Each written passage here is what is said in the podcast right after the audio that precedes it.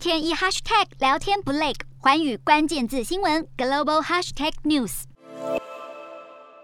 过去十年，中国自主发展新科技，从共享单车到手机支付工具，新的商业模式不断在中国境内崛起，带动经济发展与转型。中国主席习近平提出共同富裕的论调，目的是为了缩小国内日益扩大的贫富差距。避免财富大量集中在有钱人手中，北京当局针对高收入者加强进行规范和调节，加大力道打压民间企业，进行所谓的财富重分配，引发中国富人的高度恐惧。但中产阶级因而受惠，同时也对全球企业产生巨大影响。值得关注的是，当全球都在追求减缓温室气体排放，对煤炭的高度依赖，使得中国碳排放还在增加，不仅是世界第一，而且增长快速，更远远超过世界其他国家。虽然北京承诺二零二六年开始逐渐减少使用煤炭燃料，但在国内却敦促煤矿企业增产，以减缓能源短缺压力，这也造成中国空气污染严重。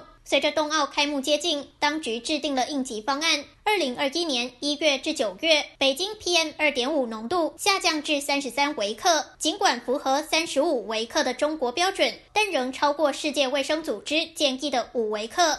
随着元宇宙 NFT 成为投资人热门话题，新创业者认为，未来科技大厂恐怕会取代政府，而北京当局一方面鼓励国内科技业巨擘发展新技术。一方面也加强对企业的监管，以防止资本无序扩张等名义对这些科技巨头进行打压。当局希望民间企业的创新能够与中国长期的政治经济发展目标保持一致，因此预估未来十年在中国共同富裕的大前提下，该国企业将走出与其他国家不同的路线。